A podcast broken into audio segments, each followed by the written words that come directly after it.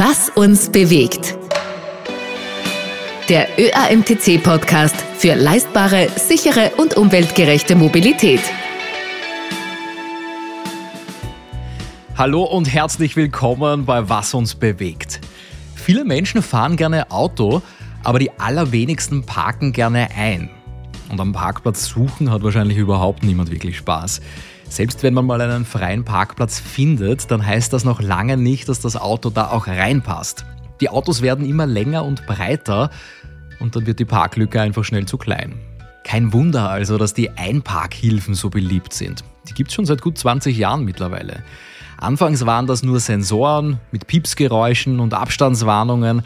Heute sind die Sensoren immer öfter mit Rückfahrkameras und zusätzlich auch mit Seiten- und Frontkameras gekoppelt. Wenn man die Warnungen ignoriert, dann bremst das Auto auch schon automatisch ab. Wer ein bisschen mehr ausgeben will, bekommt sogar schon autonome Einparkassistenten. Da heißt es dann nur noch zurücklehnen und ohne Gas und ohne Lenkung einfach nur das System starten. Das Auto rangiert sich dann selbst in den Parkplatz hinein. Aufpassen muss man aber trotzdem, die Verantwortung trägt ja weiterhin der Mensch und der haftet letztendlich auch. Absolut High Class sind dann die fernsteuerbaren Einparkassistenten. Die gibt es dann gegen Aufpreis in der Premium-Klasse. Da kann man sogar schon aussteigen, bevor das Auto eingeparkt ist. Heute geht es also um das vollständig automatisierte, fahrerlose Parken. Ganz speziell in Parkhäusern und Parkgaragen. Auf SAE Level 4. Was heißt das? Level 4 heißt, das Auto fährt fahrerlos und völlig automatisiert aber eben nicht überall, sondern in einem speziellen Teilbereich, in einer abgespeckten Situation. Und das ist in diesem Fall das Parken. Das ist keine Zukunftsmusik. In Deutschland läuft bereits heute das allererste weltweit freigegebene Level 4 Parksystem mit Serienfahrzeugen. Das schauen wir uns heute genauer an. Ich bin Marcel Kilic und bei mir zu Gast sind heute Claudia Bartle und Rolf Nicodemus. Beide sind bei Bosch tätig im Geschäftsbereich Cross-Domain Computing Solutions. Rolf Nicodemus ist Produktbereichsleiter für Automated Valley Parking und Claudia Bartle ist Vertriebsleiterin für Software und Services. Herzlich willkommen. Schön, dass Sie da sind. Vielen Dank. Ja, vielen Dank für die Einladung. Sehr gerne. Wir haben hier im Podcast schon öfters über automatisiertes Fahren gesprochen. In der Episode 31 zum Beispiel. Da ist dann aber rausgekommen, dass der große Hype rund um das Thema vollautomatisiertes Fahren schon abgeflaut ist. Es gibt aber sehr wohl realistische Möglichkeiten in einzelnen Teilbereichen und da gehört eben auch das automatisierte Einparken dazu. Also können wir davon ausgehen, dass uns Dellen im Blech und Kratzer an den Alufelgen in Zukunft erspart bleiben. Ja, das ist vollkommen richtig. Davon können wir ausgehen. Denn bei dem automatisierten Parken von Bosch, ähm, wo das Fahrzeug von ganz allein in die Parklücke fährt, ohne ähm, dass jemand mehr im Auto sitzt, ähm, findet das Fahrzeug seinen Weg, ohne irgendwo hängen zu bleiben. Das heißt, es entstehen auch keine Schrammen und Kratzer mehr. Mhm, verstehe. Tatsache ist, dass 40 Prozent aller Unfälle mit Sachschäden tatsächlich im Park- und Rangierumfeld stattfinden, also typischerweise im Parkhauskontext. Mhm, unglaublich, 40 Prozent. Und hinzu kommt, viele Parkhäuser in bester Lage sind sehr alte Parkhäuser. Die sind natürlich für viel kleinere Fahrzeuge konzipiert als die großen Fahrzeuge heutzutage. Das heißt, man kann den Vorteil nutzen, dass die Türen gar nicht mehr aufgemacht werden müssen bei dem automatischen Parksystem. Deswegen bei modernen Parkhäusern die Parkflächen bis zu 20 Prozent reduziert werden oder bei alten Parkhäusern diese Flächen jetzt genau passen. Und damit avancieren alte Parkhäuser zu neuen Hightech-Gebäuden. Mhm. Wie funktioniert dieses System genau? Das heißt, ich steige vor der Einfahrt ins Parkhaus aus und das Auto sucht den Parkplatz allein oder braucht es mich dazu dort noch? Für das Suchen des Parkplatzes brauche ich Sie auf keinen Fall mehr. Es ist so, heute können das die Fahrzeuge von Mercedes, nämlich die S-Klasse und EQS. Und der Autofahrer oder die Autofahrerin, die praktisch genau diesen Service nutzen möchte, muss im Moment im Vorfeld diesen reservieren. Also es findet eine Reservierung in der Mercedes Me App statt. Dann fährt der Autofahrer oder die Autofahrerin auf eine sehr bequem erreichbare Dropzone Am Stuttgarter Flughafen ist es in dem Parkhaus, nicht vor der Schranke, könnte auch vor der Schranke sein, aber ist in dem Parkhaus. Da kann man nämlich sehr schön geschützt aussteigen, hat es ganz, ganz nah zum Terminal, all diese Vorteile. Also man steigt aus. Ab dem Moment beginnt so eine Art technische Überwachung.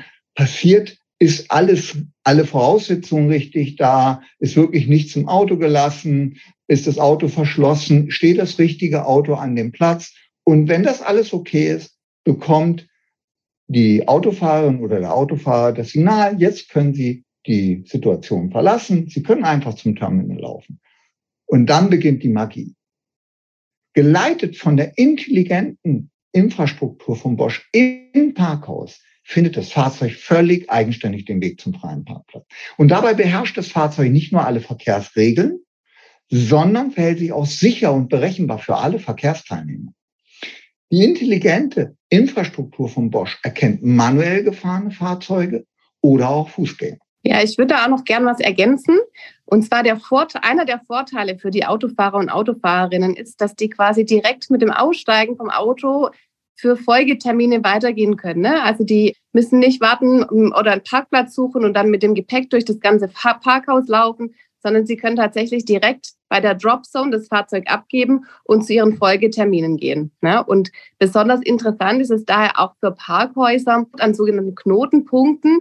Und gerade dort hat es zum Beispiel diese Woche gerade die Stadt Frankfurt auch angekündigt, wird versucht, dass man immer mehr die Fahrzeuge, vom, die parkenden Fahrzeuge von der Straße wegbekommt in die Parkhäuser, damit andere Mobilitätsteilnehmer wie Fahrräder mehr Platz haben. Und auch das wird durch dieses automatisierte Parken erreicht. Ein ganz wesentlicher Punkt ist noch, dass bei der Rückkehr zum Parkhaus, da ruft natürlich der Autofahrer oder die Autofahrerin das Fahrzeug zurück zu einer Pickup-Zone. Und dieser Prozess kann gestartet werden, wenn man bereits irgendwo mit seinem Koffer rumläuft, so dass das Auto direkt da schon steht, sobald der Autofahrer die, oder die Autofahrerin wieder am Parkhaus mit dem Gepäck angekommen ist. Mhm. Man kann sofort wieder rausfahren. Mhm. Spannend. Äh, was muss denn da der Pkw und was muss die Garage können? Was sind da die Voraussetzungen für das fahrerlose Einparken? Das, was wir realisiert haben, ist grundsätzlich ein kooperatives System. Das heißt, es gibt Intelligenz im Parkhaus und es gibt auch Intelligenz im Fahrzeug. Das ist mal grundsätzlich. Wobei wir bei der Realisierung von dem Automated Valley Parking bewusst auf die Umfeldsensorik im Fahrzeug verzichten. Das leistet die intelligente Infrastruktur. Das heißt, die Anforderungen ans Fahrzeug sind sehr gering. Man braucht ein Automatikgetriebe, ist klar, sonst kann es ohne einen Fahrer nicht rückwärts oder vorwärts fahren. Man braucht die elektrische Feststellbremse, um das Fahrzeug zu sichern. Man braucht natürlich eine elektrische Lenkung, sonst kann man nur geradeaus fahren. Und es bedarf einer Kommunikationseinheit, damit dieses kooperative System wirklich wirken kann. Hinzu kommt noch die Fähigkeit des Autos, dass das Bremssystem eine besondere sichere Auslegung braucht, damit das Fahrzeug sicher anhalten kann bei Bedarf und niemals irgendwie ungebremst weiterläuft. Auf der Infrastrukturseite bedarf es jetzt einiges an Technologie, damit dieses Thema Safety First sicher für Leib und Leben, wichtig. Wir fahren immer im vollständigen Mischverkehr. Deswegen sprechen wir auch nach dem SAE-Level wirklich von Level 4 und nicht von einem anderen Level, weil auf dieser Fläche dürfen manuell betriebene Fahrzeuge sein, dürfen sich Menschen tummeln, dürfen Familien mit ihrem Kinderwagen rumfahren und, und, und. Das alles erkennen wir und mit all dem können wir umgehen. Dafür bedarf es Sensorik im Parkhaus. Das ist ein Kamerasystem, das ist Rechenkapazität und das ist natürlich auch wieder eine Kommunikationseinheit. Inwieweit muss jetzt das Parkhaus speziell die Infrastruktur bereitstellen? Also was muss das Parkhaus können? Wie funktioniert das mit diesem Kamerasystem im Detail? Da liegt natürlich wirklich das Geheimnis des Systems drin.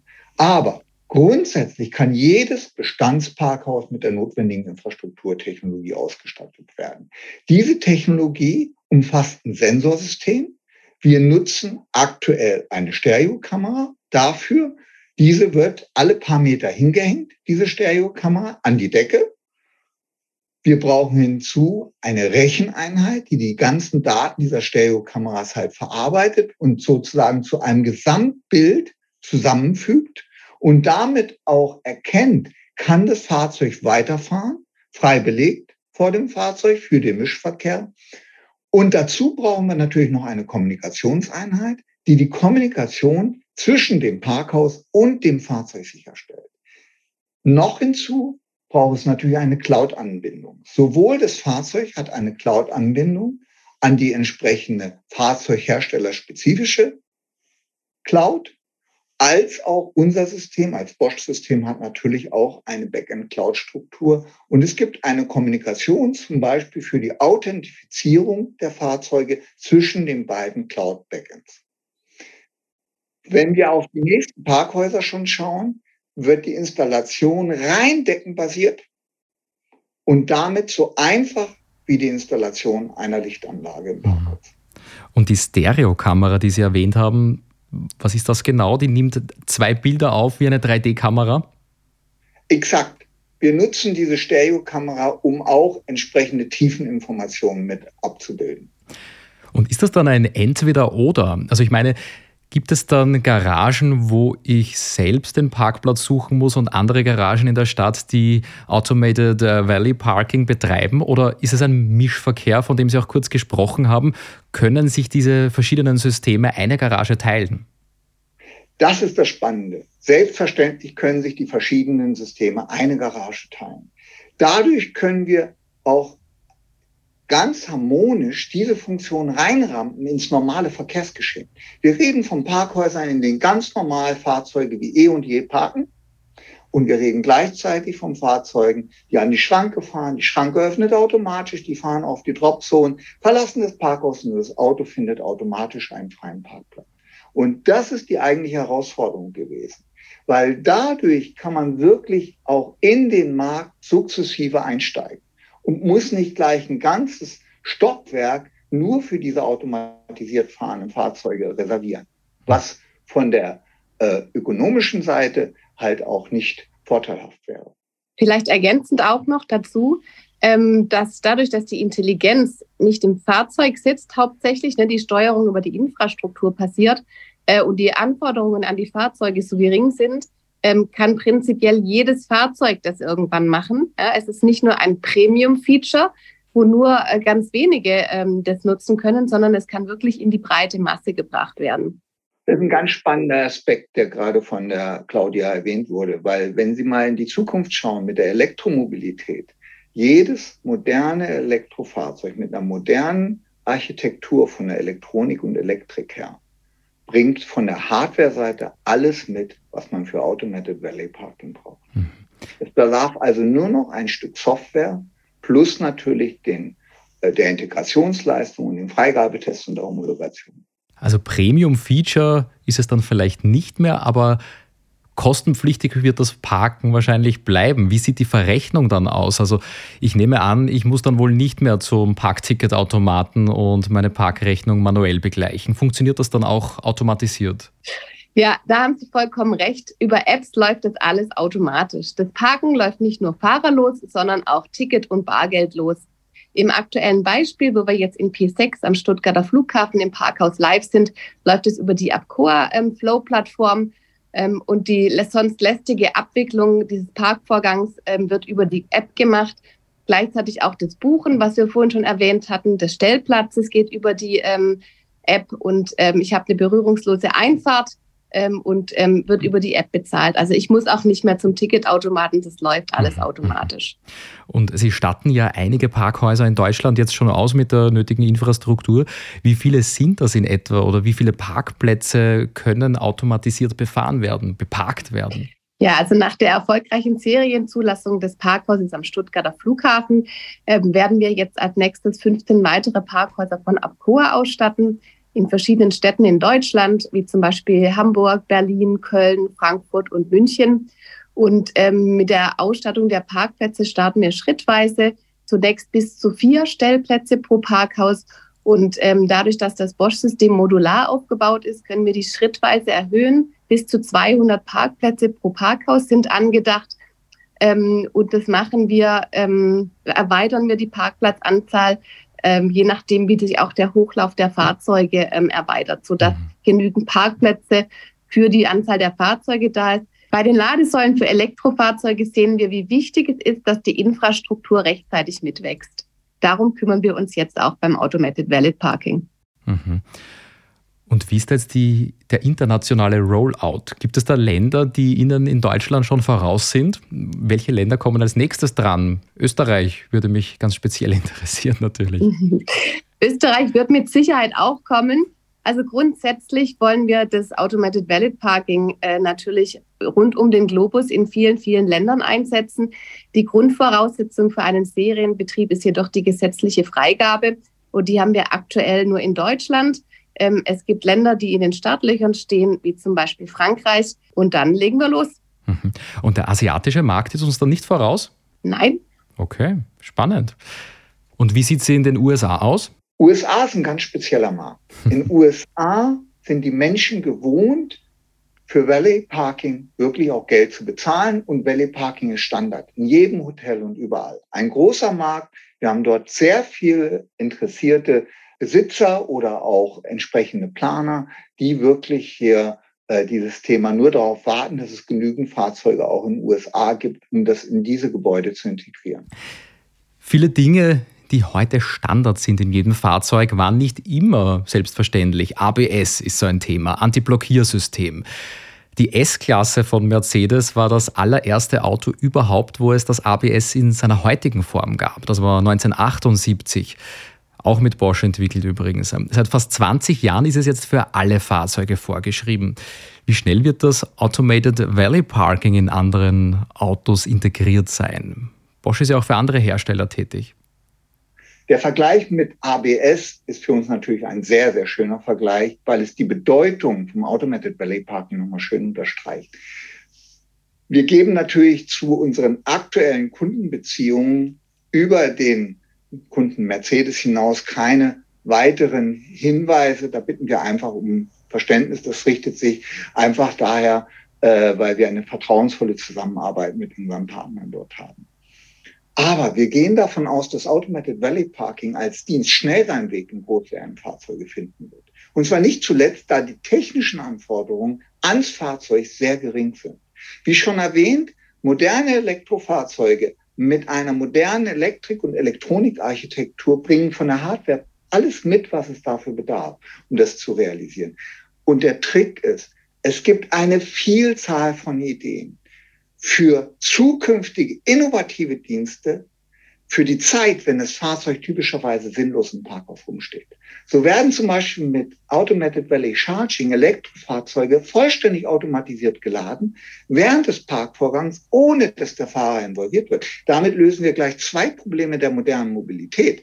Parken und Laden. Oder Lieferdienste, die zum Beispiel während des Einkaufs in einer Shopping Mall die Ware direkt in den Kofferraum des Kunden ablegen. Ich komme jetzt auf Ihre Frage zurück aufgrund des großen Mehrwerts, der über Automated Valley Parking geschaffen wird, gehen wir von einem großen, starken Push-Pull-Effekt aus. Das heißt, je mehr Parkhäuser im Feld sind mit dieser Technologie, desto mehr Fahrzeuge und vice versa. Mhm.